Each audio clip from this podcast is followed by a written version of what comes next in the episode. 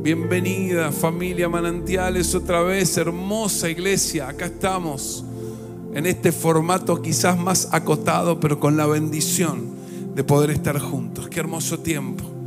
Yo no, no dejo de agradecerle a Dios por habernos regalado este lenguaje de la adoración, donde no hace falta cantar bien, donde no hace falta ser un buen músico, sino tener buenos músicos. pero poder hablar este lenguaje, poder conectarnos con el Espíritu de Dios. Adoramos en espíritu y en verdad. Adoramos entendiendo lo que estamos haciendo. Adoramos porque sabemos que eso nos instala en esta atmósfera de fe, en este tiempo, en la concreción de lo que estamos creyendo. Así que otra vez, qué hermoso tiempo. Bienvenido, bienvenida familia. Vení, vamos a ahora a juntarnos en torno a la palabra y como siempre digo, la adoración abre camino y la palabra trae la viene a cerrar este tiempo, ¿no? Así que si estás por primera vez, si alguien te compartió la posibilidad de sumarte a esta instancia, bienvenido. Seas muy bienvenido, muy bienvenida. Somos la familia cristiana Manantiales y tenemos a un Dios que nos transformó a través de Cristo. Conocimos la persona de Cristo y nuestra vida fue transformada. Y por eso vamos, y por eso caminamos, y por eso compartimos esto como buena noticia. Cuando alguien tiene una buena noticia la comparte. Nosotros hemos compartido y queremos compartir de esto nuestra fe en Jesucristo que nos salvó y que nos conectó con un Dios Padre. Así que seas muy, pero muy bienvenido y bienvenida. Hoy tengo una palabra eh, gracias a Dios que tengo una palabra, quiero compartirla con vos y quiero que nos, nos ubique en este tramo final de lo que estamos viviendo. Tenemos esa convicción, dijimos, o Dios nos dijo, mejor dicho, estamos en los últimos 100 metros, estamos en el, tramo final de este viaje que ha sido largo, que ha sido difícil, que para muchos ha, decía el Fede, ¿no? Hoy, este, estos días en los cuales pensaban que no iba a pasar nada, pero llegó. Llegó el COVID a su casa y ellos entendieron que más allá de esta circunstancia, Dios estaba en control, que Dios estaba sobre su vida, que Dios estaba gobernando y que nada los iba a hacer retroceder. Yo ya cada vez le tengo menos temor porque sé que Dios está en control. Y como decía él, todas las cosas tienen un propósito.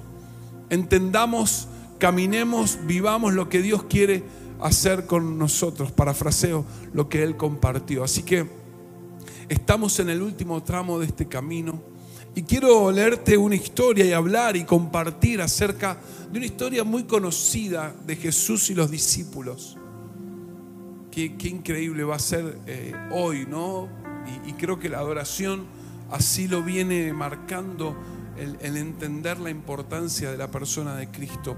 Em, el Espíritu Santo es el que está en medio nuestro, Él es el, el Espíritu de Cristo en nosotros. Pero hoy vamos a poner de manifiesto la persona de Jesús como, como algo, como lo importante que es para nosotros. Marcos 4, 35 al 41. Marcos 4, 35 al 41. Este relato también está en Mateo y está en Lucas.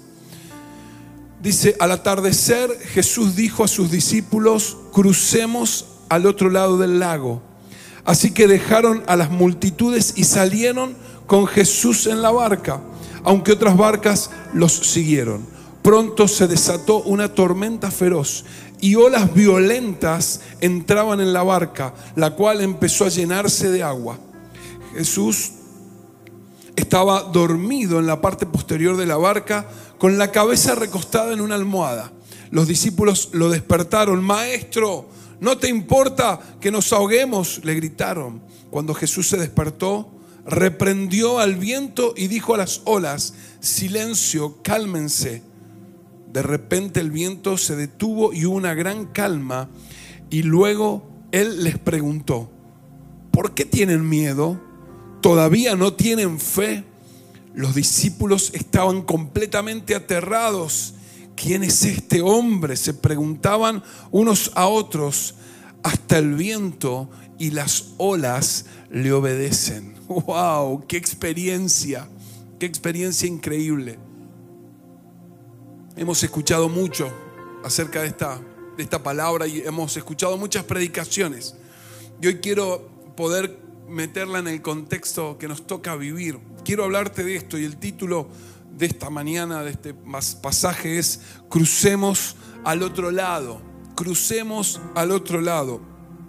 Y ese es el primer punto del cual te quiero hablar, crucemos al otro lado. Jesús les dijo, dio la orden, dio una palabra, dio una dirección, les dijo, crucemos al otro lado del lago. Ellos se subieron a la barca, ellos se subieron a la embarcación sabiendo que tenían una orden de parte de Jesús, que tenían una palabra de parte de Él, que tenían una dirección, era cruzar al otro lado del lago. Habían estado predicando, enseñando, habían estado trabajando mucho. Y esto da cuenta a la siesta que Jesús quiso hacer en el trayecto. Se durmió. Jesús estaba cansado y se durmió cuando empezó, empezaron a navegar y empezó la barca a, a tomar su rumbo. Pero qué importante esto. Vos fijate que ellos eran pescadores. Y no solamente que eran pescadores porque sabían qué red usar, qué carnada usar. No solamente eran pescadores porque sabían en qué horario había que pescar, cuál era el mejor momento, cuál era el mejor horario del día, el mejor momento, sino también porque ellos eran hábiles en esto de navegar. Un pescador como parte de su currículum, como parte de sus habilidades, era también poder manejar un bote, manejar una barca. Sin duda que esto era así.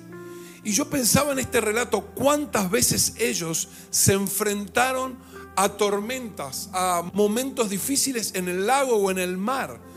En cuántas ocasiones ellos habrán tenido que luchar, volverse porque era el viento, porque eran las olas. Más de una ocasión ellos deben haber vivido estas circunstancias, haber pasado estos momentos. Y acá, evidentemente, esto los sobrepasó. Dice que pronto se desató una tormenta feroz y olas violentas entraban en la barca, la cual empezó a llenarse de agua. No es para menos, se asustaron, tuvieron miedo porque se les empezaba a llenar la barca de agua y aún estas cualidades, estas habilidades propias, de saber manejar una embarcación, de saber cómo pilotear, no les pudieron, no les sirvieron, no les fueron útiles. Pero quiero destacar en este primer punto esto que te dije, crucemos al otro lado. Jesús les había dado la orden, Jesús les había dado la palabra, Jesús les dio la dirección. Cuán importante, y estamos hablando de esta instancia y, de este vivir el COVID y todo lo que estos meses ha conllevado esto, desde la salud, desde lo, económico, desde situaciones que, como decía recién el Fede, parece que se nos hubiesen frenado cuando teníamos planes, proyectos. Cuán importante es la seguridad de tener una palabra. Qué, qué peso tiene sobre nuestra vida tener la palabra de Dios, pero también una palabra revelada para mi vida, para mis sueños, mis proyectos, la vida de mi familia, para mi grupo fe, para el desarrollo de mi generación. Qué importante es no solo tener la palabra, sino también ahora hacerla mía. O sea, no hacer la mía de ser cualquiera, sino hacer la palabra mía, incorporarla, atesorarla que la palabra ya no sea solamente un enunciado o lo que los pastores o el líder de tu grupo fe te dijo, sino que ahora vos tenés incorporada esa palabra. Pasemos al otro lado del lago, dijo Jesús. Muchos conocen la palabra, muchos saben que tienen una palabra. El problema es que no han creído en esa palabra. Y hoy quiero hablarte de esto, porque si hay contexto similar al de la embarcación que está por darse vuelta, Muchos están mirando y parece que se les está llenando de agua el bote. Muchos están remando y parece que las olas son más grandes de las que podríamos este, manejar. No va a ser un mes, va a ser 15 días, van a ser dos meses. Hace más de 180 días que estamos en este proceso y algunos sienten esto mismo que les pasó a los discípulos. Cuando hablamos de tener una palabra, es hablar de una certeza, de una seguridad. Y es en este tiempo y en este momento donde tenemos que colocar la palabra de Dios por encima de todo. Su palabra y la palabra que Dios te dio acerca de tu casa, de tu familia, de esta restauración por la que estás procurando, de este familiar por el que estás orando, de ese emprendimiento que querés que se desarrolle, de ese grupo fe que necesitas, querés, anhelás que se multiplique, de ese lugar al cual vos pretendés llegar, ese lugar de, gobierno, ese lugar eh, de influencia. Tenés una palabra y hoy hay que poner esa palabra por encima de todo. Estamos viviendo un tiempo donde tenemos que posicionar la palabra de Dios sobre toda circunstancia. Este es el tiempo. Este es el tiempo de tomar la palabra de Dios y tomar la palabra que tenés de parte de Dios y posicionarla y ponerla por encima. Si hay escasez, pero la palabra dice que no he visto justo desamparado, ni su descendencia que mendigue pan, que Jehová es mi pastor y nada me faltará, que Dios va a suplir de acuerdo a las riquezas en gloria que Él tenga. Sí, hay escasez, pero yo tengo la palabra y una palabra para mi vida. Sí, mi familia todavía no encuentra la paz, pero dice la Biblia que si yo persevero en Dios, esa paz llegará a mi casa que si mis pensamientos, mis ideas perseveran en Él, esa paz será la que aborde mi casa. Y esa paz sin duda va a traer restitución, restauración, un ambiente y una atmósfera nueva. Hay cosas que todavía no veo. Podés estar diciendo ahora sí, pero sigo creyendo. Me muevo porque sé que tengo una palabra porque sé que me gobierna una palabra, porque sé que quien dijo la palabra es mi Dios y en Él confío y en Él es que me muevo. Ellos tuvieron una palabra, ellos tenían una dirección. Ese, ese bote tenía una dirección, ese bote tenía un propósito, porque incluso después que llegaron del otro lado, había algo que hacer, había gente a la cual que bendecir, había gente por la cual orar, había gente por la cual abrazar, por eso se levantó tal oposición. Primera cosa, crucemos al otro lado del lago, para nosotros es, tenemos una palabra de Dios. Dios dio, me dio una palabra. Dios habló a mi vida. Dios habló a mi vida. Segundo punto, hay oposición hay oposición. Dice que se levantó una tormenta feroz y violenta. Y a veces estas circunstancias nos hacen pensar, Dios es indiferente a lo que me pasa. Dios está mirando para otro lado con esta situación que todavía no se concreta. Vos fijate la manera en la que ellos, estos pescadores con pericia, siendo también marineros quizás fueron a despertar a Jesús, tenían temor, tuvieron miedo, tuvieron oposición. Dice que fue tan fuerte la tormenta, Jesús dormía plácidamente y ellos lo fueron a despertar. Sabes que la palabra que tenemos va a ser puesta a prueba. La palabra que vos portás va a ser puesta a prueba. La palabra de Dios será puesta a prueba en nuestra vida. Eh, porque el medio que habitamos y caminamos este mundo, quiero decirte, porque lo dice la Biblia, está gobernado por el príncipe de este mundo. Y ahora quiero traerte esta palabra. Dice 2 de Corintios 4:4. Satanás, quien es el Dios de este mundo, ha cegado la mente de los que no le creen, no creen, perdón. Son incapaces de ver la gloriosa luz de buenas noticias no entienden este mensaje acerca de la gloria de Cristo, quien es la imagen exacta de Dios.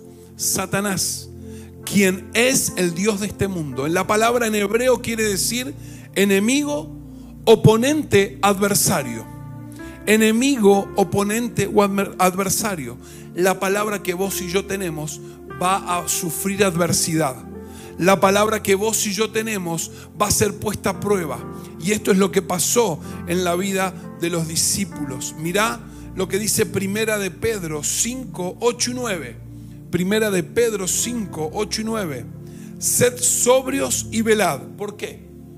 Porque vuestro adversario, el diablo, como león rugiente, anda alrededor buscando a quien devorar. Resistir los firmes en la fe, sabiendo que los mismos padecimientos se van cumpliendo en vuestros hermanos en todo el mundo.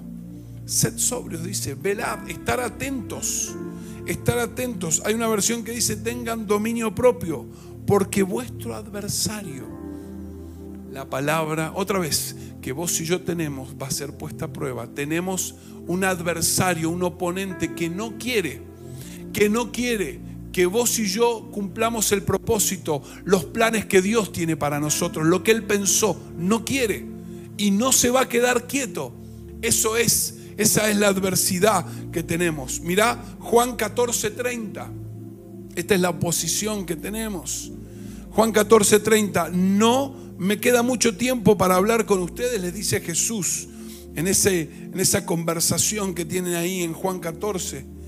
Porque se acerca el que gobierna este mundo, Él no tiene ningún poder sobre mí.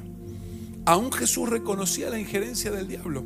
Vos acordate que cuando está en el desierto, el diablo se presenta y le ofrece reinos, le ofrece poder, le ofrece riqueza, como si él fuera el dueño. Pero en realidad es lo que dice Pablo, él gobierna sobre lo que no conocen a Cristo.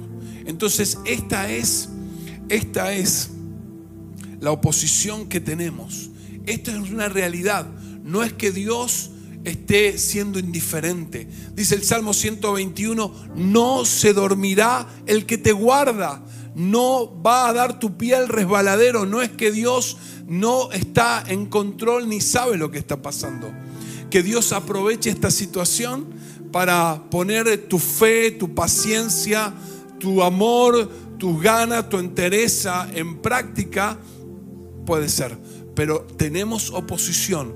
Y tal cual como pasó aquí en la barca con los discípulos, vos tenés que entender que se levantan olas que viene oposición en contra nuestra. Tuvieron oposición, tuvieron adversidad. Satanás no quiere que nosotros alcancemos los planes que Dios tiene.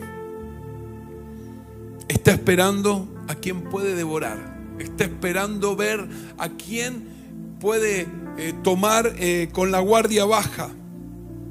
Y sabes que va a usar todos los medios posibles para que nosotros desistamos de la palabra que tenemos. Para que nosotros entremos en frustración, para que entremos a decir o a desacreditar la palabra de Dios y la palabra que Dios nos dio. Satanás, ese adversario, está procurando que nosotros nos frustremos y digamos, no le intereso a Dios. Eso es mentira. Esto no tiene y ni va a ser posible en mi vida. Eso es lo que Él quiere. Él no se preocupa, como decía Pablo recién, hay a gente que a personas, a las personas que no tienen a Cristo, las tiene cegadas, a las personas que no tienen a Cristo están bajo su dominio, pero sobre vos y sobre mí Él va a querer traer oposición y adversidad. Va a querer que desistamos de aquello que para nosotros hoy es una seguridad.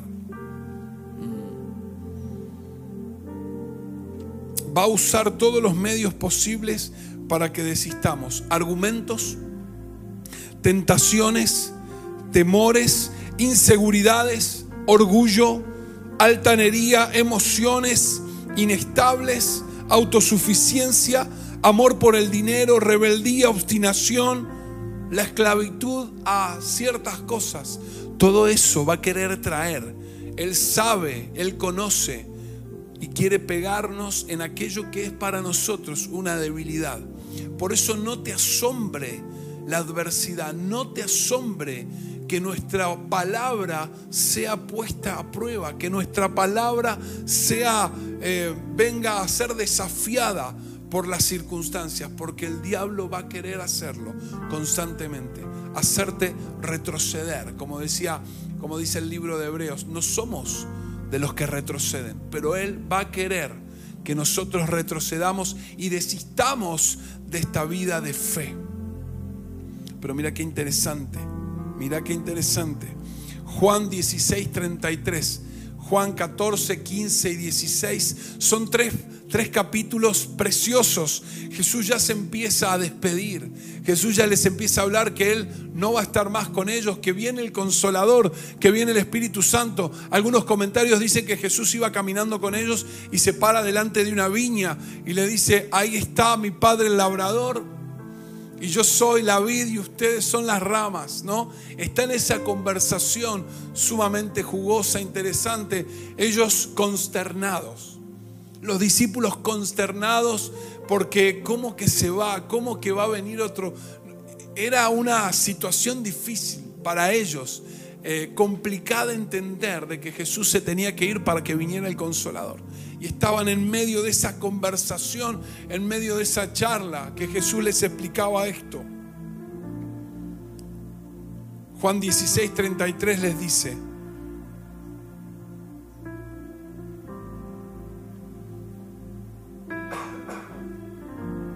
les he dicho todo lo anterior para que en mí tengan paz.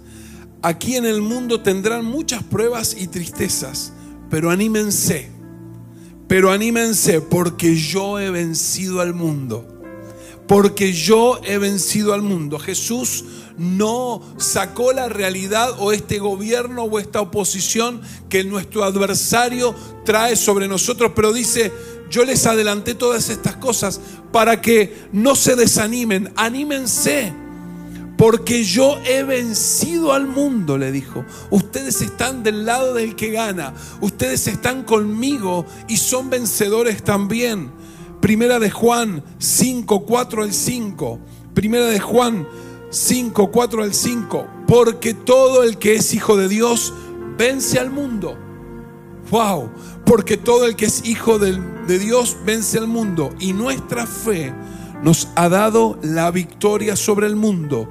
El que cree que Jesús es el Hijo de Dios, vence al mundo. No me voy a quedar con que tenemos un adversario. Olvídate, tengo de estos versículos para tirarte un montón, para que entendamos que más allá de la adversidad, él venció al mundo. Que para que entendamos que si tenemos por fe a Jesucristo en nuestro corazón, somos los que hemos vencido al mundo. Los hijos de Dios que creen en Cristo son los que vencieron al mundo. Y cierro este punto. Romanos 8, 35 y 37. Romanos 8, 35 y 37 empieza preguntándose ahí, ese hermoso capítulo de Romanos, ¿acaso hay algo que pueda separarnos del amor de Dios? ¿Será que el que será, perdón, que él ya no nos ama si tenemos problemas o aflicciones, si somos perseguidos o pasamos hambre o estamos en la miseria o en peligro o bajo amenaza de muerte? Qué increíble, qué pregunta profunda la de Pablo. Como dice en la escritura, por tu causa nos matan cada día, nos tratan como ovejas en el matadero. Y responde el mismo, ahí nomás dice, claro que no a pesar de todas estas cosas, nuestra victoria es absoluta por medio de Cristo quien nos amó. Wow. Claro que no. A pesar de todas estas cosas, nuestra victoria es absoluta por medio de Cristo quien nos amó. Cierro este punto diciéndote esto. No estamos hablando de fuerzas que se equiparan. Yo siempre digo lo mismo no es River y Boca, no es Barcelona, Real Madrid o el equipo que quieras ponerle. Algunos están pensando que River siempre es el que gana, pero al margen de eso, no son fuerzas que se equiparan. Al contrario, nuestro Señor Jesús venció, tomó la llave de la muerte y la palabra dice que Él ahora reina y gobierna al lado de, de Dios Padre, está sentado a la diestra. Y el que cree en Él también tiene esa posición. Y el que cree en Él está sentado junto con Cristo. La adversidad está, pero Él venció al adversario. La adversidad está, pero Él es el que venció al adversario. La adversidad no invalida la palabra que vos y yo tenemos. Solo quiere que no la, no la, no la alcancemos, que no la poseamos. La adversidad nunca invalidará la palabra de Dios. Dijimos entonces, crucemos del otro lado, que es la palabra que tenemos. Esa palabra será puesta a prueba porque hay oposición, porque hay un adversario. Terminó, Jesús se paró, reprendió, dice que reprendió, imagínate, reprendió e hizo callar al viento las olas. Y los miró a los muchachos y les dijo, ¿por qué tienen miedo? ¿Todavía no tienen fe? Y esta pregunta a muchos nos suena como hasta injusta. Hablábamos hace unas semanas atrás acerca de Moisés quedándose fuera de la tierra, ¿no? Que cuántos quisiéramos hacer justicia. El viejito Moisés está en el cielo, olvídate, está jugando a ver quién abre el mar rojo, quién tira más maná. Bueno, es un grosso, se quedó fuera de la tierra. Ya eso lo hablamos, pero esta pregunta de Jesús nos, nos parece eso. Qué injusto.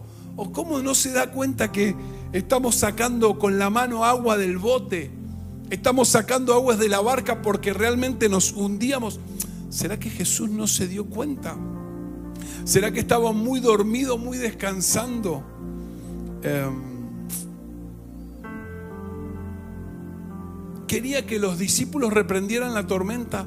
Querían que ellos tuvieran esa, esa actitud que tuvo él. Obviamente que no, y vos y yo hubiésemos actuado de la misma manera. Nos hubiésemos agarrado, y más yo que soy una persona que si en el agua tengo, eh, me mareo. Yo no me puedo subir a un bote, una lancha, olvídate, se mueve un poquito y ya me tengo que bajar, que se vuelva el bote. No puedo, no puedo, tengo vértigo.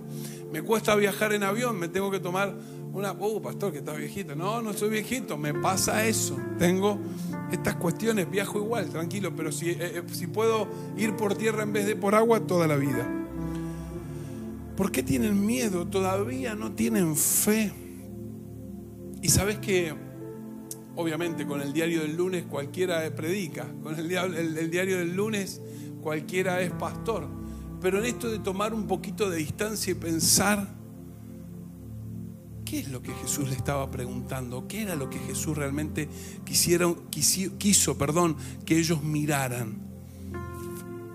La pregunta de Jesús les remitía algo a ellos. Esto de ¿por qué tienen miedo y todavía no tienen fe? La pregunta de Jesús necesariamente los hizo reflexionar, quiso hacerlos pensar, quiso hacerlos que ellos revisaran no fue un reto ni un enojo. No fue reto ni enojo. ¿Sabes qué?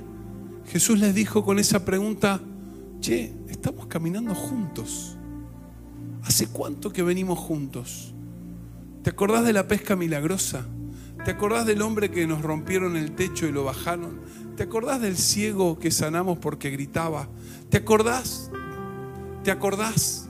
¿Te acordás? Es como Jesús remitiéndoles a esa instancia me han visto actuar, me han visto enseñar, me han visto caminar. ¿Tienen miedo? ¿Ustedes realmente pensaron que la barca se iba a hundir? Me vieron moverme sobrenaturalmente, lo han visto. ¿Sabes qué? Jesús los, los hizo reflexionar, los quiso hacer pensar. Porque con Jesús se movía la atmósfera del cielo. Con Jesús se movía una atmósfera de cielo. Él le dijo a Juan el Bautista, díganle que los ciegos ven, los cojos caminan, los, sordos oyen y el Evangelio se le predica a los pobres, las buenas noticias con Jesús andaban las multitudes. ¿Por qué te pensás que andaban las multitudes? Es verdad, en algún momento los confrontó y le dice, ustedes me siguen por el beneficio que tienen. Pero con Jesús se movía una atmósfera de gloria. Con Jesús se movía una atmósfera de cielo. Se acercó Nicodemo y le dijo, sabemos el grupo al que represento, estos sacerdotes que estamos, venimos de noche porque no, nos, no queremos que nos vean, sabemos que venís del Padre.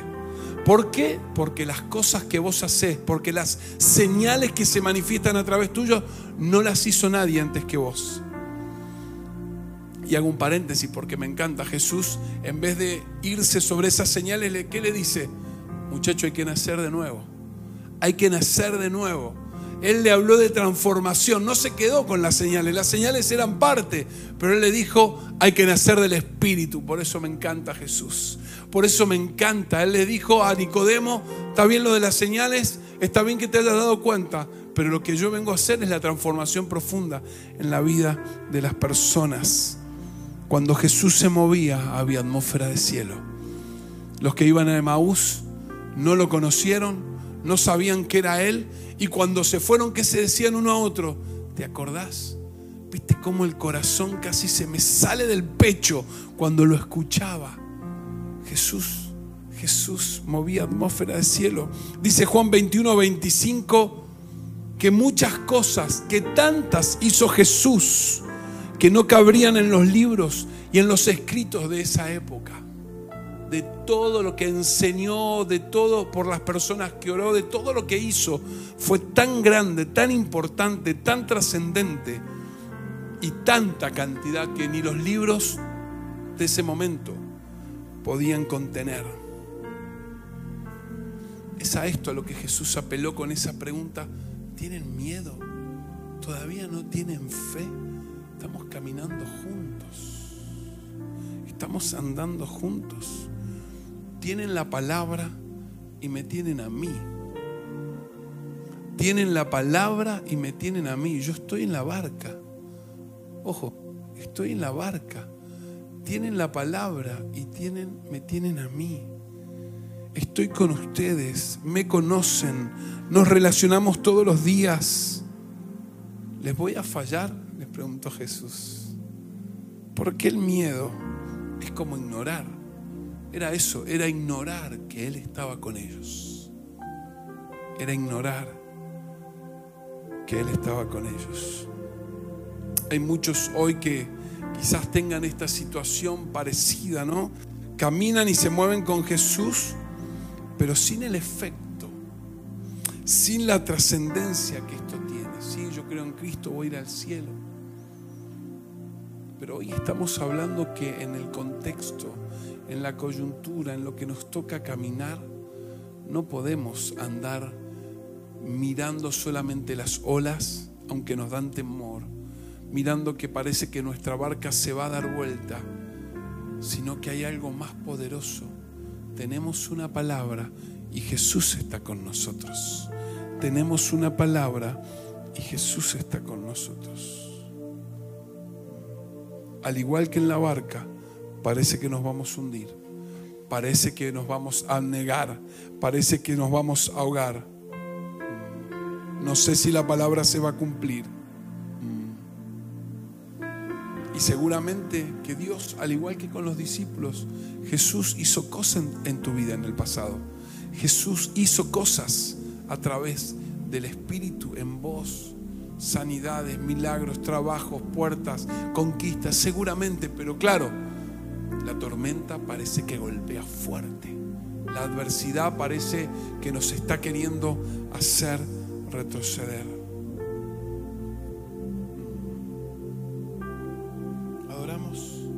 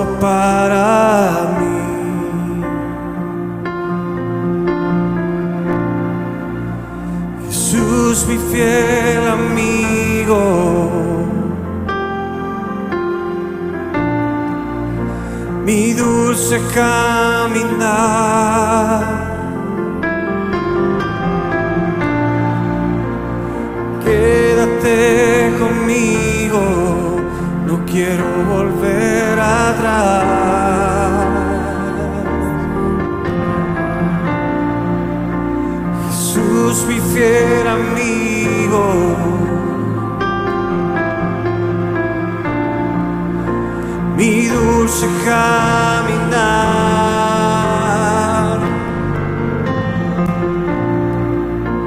Quédate conmigo, no quiero volver atrás.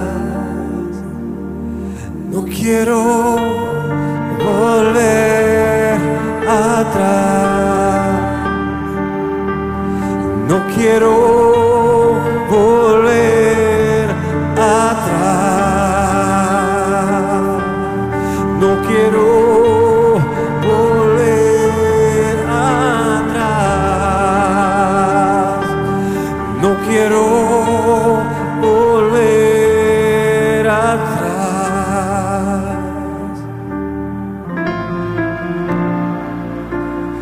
Llévame allá donde sé que habrá paz, donde tengo que callar para escucharte hablar, donde todo es realidad y el tiempo no existe más.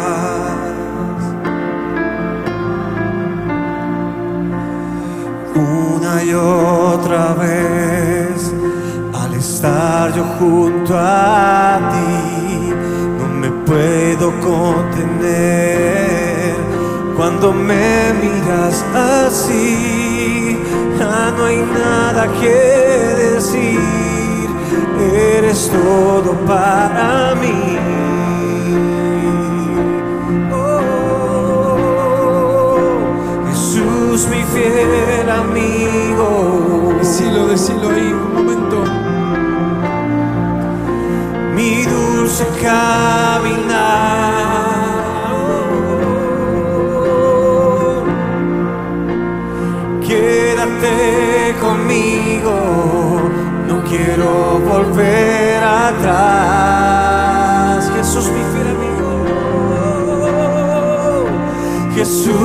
Jesús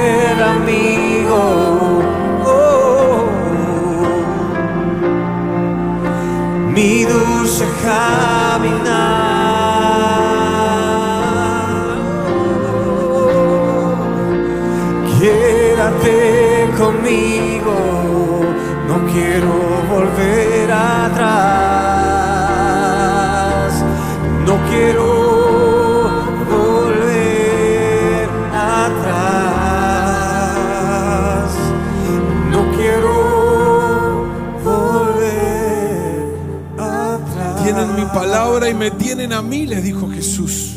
Esa era la pregunta. Tienen mi palabra y me tienen a mí. Estoy con ustedes, me conocen, nos relacionamos todos los días.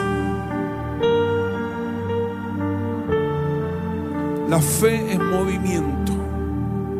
La fe es movimiento. Hablamos de tener una palabra, hablamos de la adversidad, hablamos del miedo y de la falta de fe que tenían los discípulos, pero que en realidad la palabra o la pregunta de Jesús fue, me tenés a mí, tenés la palabra. Y cómo estas circunstancias nos hacen y nos ponen muchas veces en ese lugar de duda, de temor, sobre todo de temor. El temor va a venir y va a provocar que la fe se corra y que todo el argumento, que todo lo natural venga delante de nuestra vida y sea de ahí que nos tomemos para vivir. La fe es movimiento. Crucemos al otro lado. Y eso es lo que hoy Dios te quiere decir. Nos quiere decir, estamos cruzando al otro lado. Estamos yendo hacia donde Él nos indicó. Esto es una verdad. Esta es nuestra verdad. Y esta es la verdad que está en la palabra de Dios y que está en esa palabra que está en tu corazón. El capítulo de Hebreos hace la definición de la fe, pero también empieza el autor a poner los ejemplos de aquellos que accionaron, caminaron y por la fe hicieron. Dice Hebreos 11, 32 al 34. Hebreos 11, 32 al 34. ¿Cuánto más les tengo que decir? Ya venía desarrollando acerca de la fe. Se necesitaría demasiado tiempo para contarles acerca de la fe de Gedeón, Barak, Sansón, Jefté, David, Samuel y todos los profetas. Por la fe esas personas conquistaron reinos, gobernaron con justicia y recibieron lo que Dios les había prometido. Cerraron boca de leones apagaron llamas de fuego y escaparon de morir a fila de espada. Su debilidad se convirtió en fortaleza. Llegaron a ser poderosos en batalla e hicieron huir ejércitos enteros. La fe es movimiento. Cerraron, dice, fíjate todas las palabras que usa, todos son verbos cerraron, cruzaron, conquistaron, apagaron, escaparon, pusieron, llegaron a ser poderosos, hicieron huir. La fe es activar lo que ya tenemos. La fe es activar lo que ya está en vos. No necesitas gran cantidad de fe. Necesitas hacer correr la fe que está en vos. Como grano de mostaza, como semilla de mostaza, decía Jesús la fe es activar lo que ya tenemos y a medida que el desafío, que la vida, lo que vamos transcurriendo viene a nosotros, es ahí que nuestra medida de fe irá creciendo, irá sumándose y nos irá haciendo alcanzar, conquistar e ir hacia adelante. La fe se pone en marcha y en movimiento todos los días. Cada día vos pones tu fe a andar. Cada día haces que esa fe se ejecute. Cuando salís a la calle, cuando salís a trabajar, cuando pensás en el día, es ahí donde se tiene que activar la fe. La fe es la instancia en la que nos apoderamos de lo que Dios dice. La fe es la instancia en lo que cuando nos apoderamos de lo que Dios nos dijo y de lo que su palabra dice de lo que dice en su palabra y comenzamos a construir nuestra vida de ahí. ¿De dónde? De la fe. No negamos la realidad, pero decidimos construir sobre lo que Dios nos dice. Construimos familia sobre lo que Dios dice. Construimos economía sobre lo que Dios dice. Construimos el futuro cuando todos están pensando irse del país, cuando todos tienen temor a quedarse. Yo tengo una palabra que está en mi casa, en mi jurisdicción. Yo construyo por la fe. Yo construyo por la fe porque eso es más seguro que cualquier plan político, económico o lo que pueda venir. La fe es la instancia en la que nos apoderamos de lo que Dios dice. La fe te hace entrar en un tiempo divino. La fe te hace entrar en un tiempo divino. Ahí en Hebreos 11:31, un versículo antes de lo que te leí, se encontraba, habla de una mujer Mira qué increíble. Era una prostituta, Rab. Ella trató, dice, de manera pacífica y albergó a los espías que fueron a Jericó. ¿Sabes qué pasó con ella? Su familia y sus generaciones se salvaron. Entraron en un tiempo divino. ¿Por qué? Porque tuvieron fe. Tuvo fe esa mujer frente a Jericó que todavía estaba estable, que era una ciudad que todavía no había sido derribada Vinieron los espías, ella lo recibió y dijo, yo tengo fe que acá hay un Dios que va a hacer algo. No lo vio, no lo tocó, pero ella creyó y por la fe entró en un tiempo divino. Y dice la palabra en el versículo 31 que ella y sus generaciones se salvaron. Al igual que los discípulos, estamos siendo desafiados constantemente, constantemente a ejercer fe y a vivir por ella. A ejercer fe. Y este es un tiempo en el cual o pones a mover tu fe o haces desarrollar y crecer lo poco que tengas, pero basado en la palabra de Dios, o te quedas fuera. Por eso hoy el Señor nos quiere hablar y nos quiere hacer entender que esto que estamos viviendo es para hacer crecer nuestra fe. Que esto que estamos viviendo es para hacer marchar, poner en acción. Te dije, la fe es movimiento. Fue la experiencia de la barca la que unos, unos años después permitió que Pedro y Juan en el templo le dijeran al cojo, no tengo plata y oro, pero lo que tengo te doy en el nombre de Jesús, levántate. Llenos del Espíritu Santo, pero por ese ejercicio de fe que Jesús les llevó a hacer. Obviamente en este tiempo de la barca los estaba haciendo salir de ser hombres naturales a hombres espirituales y de fe. No es fácil, pero para eso están las circunstancias y la adversidad, para echar a andar la palabra y para echar, andar a echar nuestra fe. Quiero decirte que este es tiempo de oportunidades, porque vos y yo vamos a cruzar del otro lado. Vos y yo estamos yendo y vamos a cruzar del otro lado. Vamos a ir por encima de la tormenta. Quien maneja la tormenta, quien controla los tiempos, que tiene todo bajo su mano, está en nosotros. Es parte de nuestra barca. Él es el que direcciona y Él es el que trae la palabra y el cumplimiento de la misma. Por eso hoy es tiempo de poner actitud. Si tenés una palabra, ya no, no solo es esperarla, sino vos, movete. Debemos tener la actitud de aquello que esperamos que suceda. Entonces, si sabes que Dios va a multiplicar tu trabajo, ponele esfuerzo, ponele ganas, poné dirección, porque muchos hoy están viendo la mano de Dios en la economía, en momentos donde está todo planchado. Pero vos tenés una palabra pero a vos te sustenta lo que Dios dice. Vos querés que tu grupo fe crezca, entonces tu fe o esa palabra que tenés, ponela en acción a través de los WhatsApp, a través de, de las herramientas que tengas para llegar a otros. Hacelo, porque tenés una palabra y tu grupo fe multiplicará y tendrás cobertura grande y otros conocerán a Cristo. Activemos la palabra. Este es tiempo de creer que la palabra de Dios se cumplirá. Nos vamos a mover para conseguirlo. La palabra nos dice hoy, crucemos del otro lado. Crucemos del otro lado. Vos y yo tenemos la palabra. Así que no fijes la mirada en la tormenta. No la estamos negando ni estamos siendo obtusos con respecto a esto. Tenemos a Cristo en la barca. Tenemos a Cristo en nuestra vida y Él es el que nos va a llevar a cruzar del otro lado. Alguien tiene que decir amén ahí en casa. Nosotros tenemos la palabra. Dios no ha faltado a nada de lo que dijo. Yo te invito a que repases. Dios no ha faltado a nada de lo que ha dicho sobre nosotros. Ni tampoco se ha olvidado de nosotros.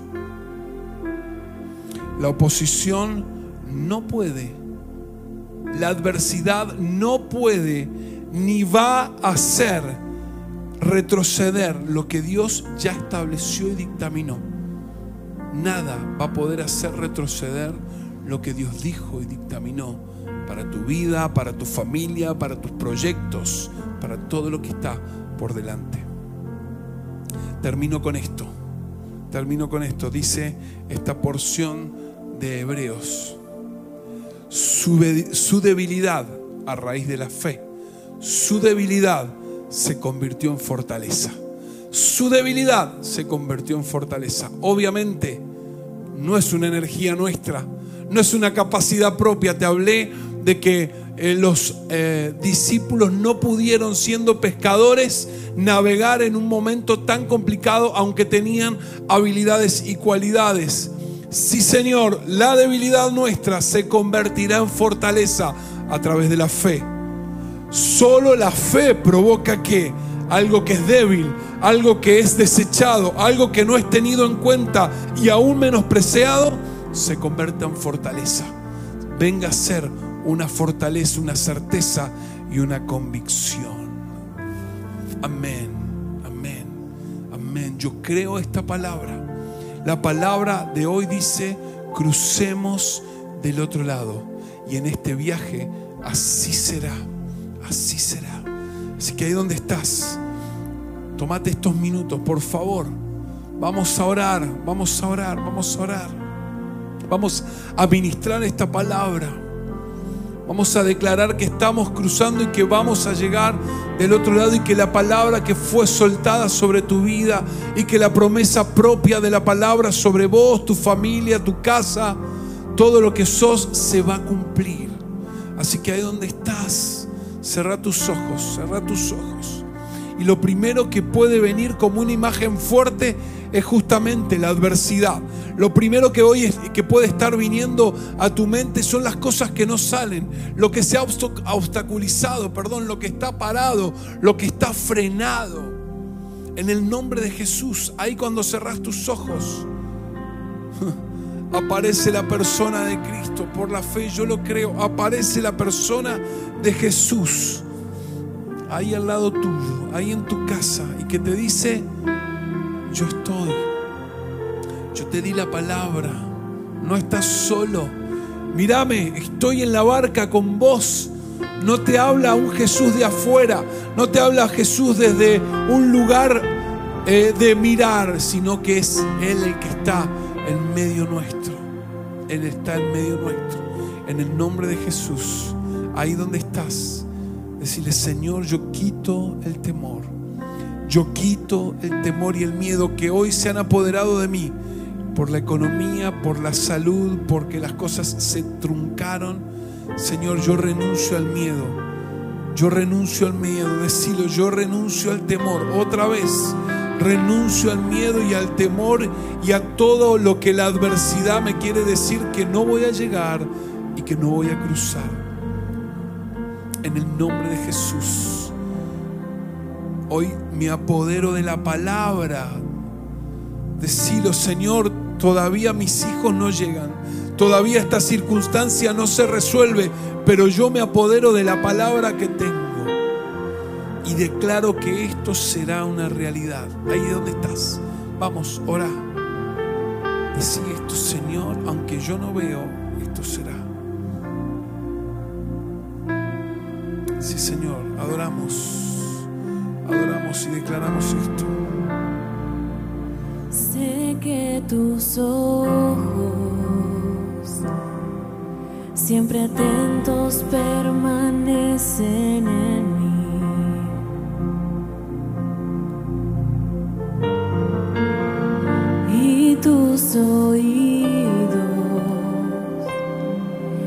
están sensibles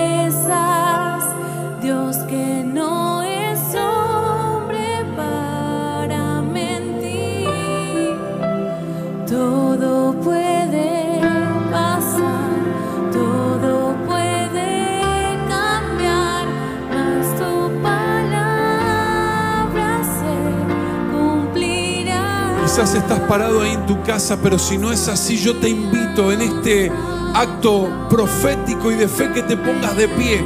Vamos a orar, ponete de pie, porque en ese ponerte de pie en realidad yo no te veo. Estás vos en casa con tu familia, pero es decir, yo me paro sobre la adversidad. Yo creo lo que la palabra de Dios dice, yo creo lo que Dios dijo acerca de mí. Así que ponete de pie. Y esto es señal de decir, Señor, no miro la adversidad económica, no miro la adversidad que tiene que ver con la salud, no me posiciono en aquello que me está queriendo hacer retroceder. Tomo tu promesa, declaro que sos un Dios de pacto y ahora en el nombre de Jesús, Señor, nos ponemos de acuerdo y comenzamos a orar y declaramos que así como hiciste con la tormenta en ese momento, comienza a disiparse en este tiempo todo aquello que es adverso, sea la salud, sea la economía, sean los proyectos, sea la familia, en el nombre de Jesús. Declaramos en tu nombre que la palabra que tenemos, que la palabra que poseemos comienza a cobrar vida, comienza a tomar el lugar de preponderancia y hacia allá vamos. Es tu palabra la que abre camino, es tu palabra la que nos hace ir hacia el propósito. Es la fe en tu palabra hoy. Accionamos la palabra a través de la fe. Accionamos la palabra a través de la fe. En el nombre de Jesús. En el nombre de Jesús. Señor, y a partir de mañana empezaremos a movernos en aquellas cosas que son, aunque pequeños actos o grandes actos de fe, nos comenzamos a mover para accionar esta palabra que tenemos en el nombre de Jesús. En el nombre de Jesús. Yo declaro, Señor, que esto viene sobre nuestra vida, la fe que activa la palabra y la fe que nos dice, estamos cruzando del otro lado. Que vos sos un Dios que cumple su palabra, un Dios de pacto, un Dios de promesa y eso es lo que nos sostiene y eso es lo que nos direcciona en el nombre de Jesús. Imparto esta palabra en el nombre de Jesús. Señor, a cada uno nos dirás, a cada uno traerás revelación para cómo hacer a través de la fe, para cómo accionar a través de la fe. En el nombre de Jesús declaro esto. El Espíritu de Dios pondrá en vos aquellas movidas de fe que tengas que hacer.